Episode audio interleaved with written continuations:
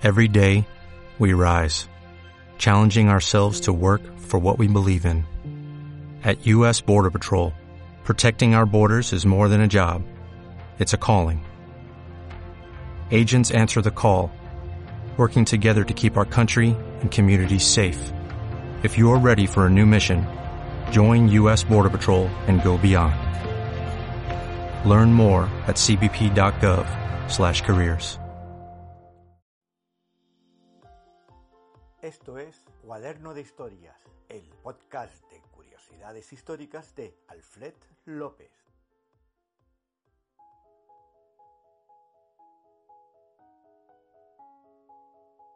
La fake news del año 1749 que estuvo a punto de causar una tragedia. Personas crédulas las ha habido toda la vida y siempre ha salido quien de una manera u otra ha intentado aprovecharse, timar o simplemente burlarse de aquellos que se creen con facilidad las cosas inverosímiles.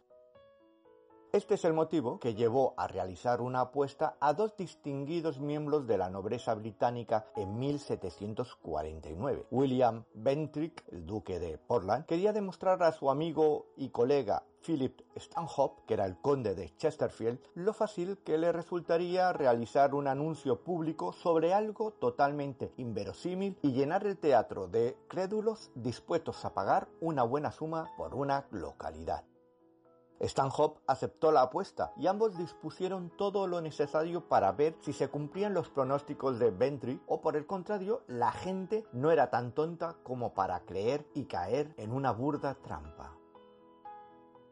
Días después, todos los diarios de Londres llevaban grandes anuncios sobre un espectáculo único y asombroso que tendría lugar a las seis y media de la tarde del 16 de enero de 1749 en el New Theatre, situado en el mercado de Leno. En él anunciaban la aparición de un hombre con asombrosos poderes, capaz de tocar todos los instrumentos musicales existentes a la vez, hablar con los espíritus de los familiares fallecidos de los allí presentes y como número estelar, el artista, a la vista de todo el público, se introduciría de un salto dentro de una botella de vino, pudiendo ser examinada esta por aquellos espectadores que así lo deseasen.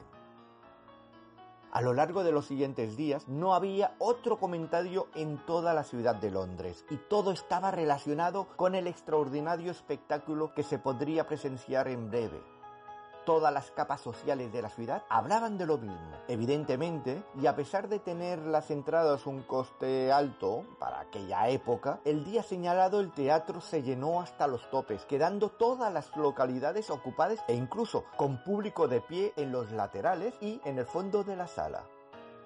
El duque de Portland acababa de ganar la apuesta a su contrincante y a pesar de eso, ni en el mejor de su sueño hubiese creído en el rotundo éxito de la convocatoria que se había conseguido.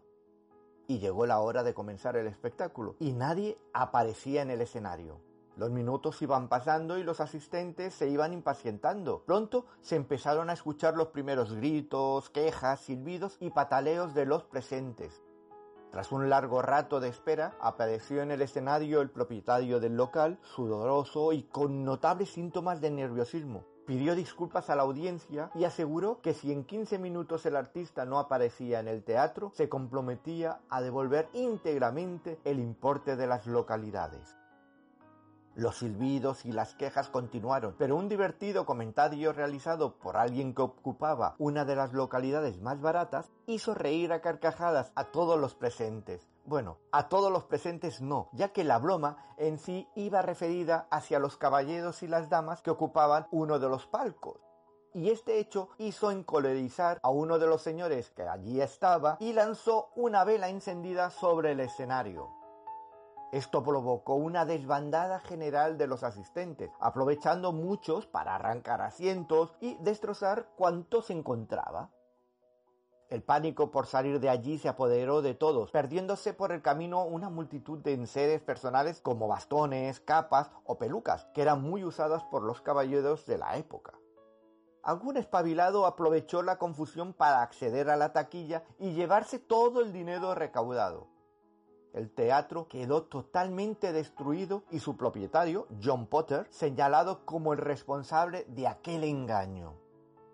No fue hasta muchos años después cuando se conoció la verdadera identidad de los bromistas, William Wentic, el duque de Portland, y Philip Stanhope, conde de Chesterfield, quienes no tuvieron que pagar nada, absolutamente nada, por esta broma, esta fake news que causaron en la sociedad londinense de 1749.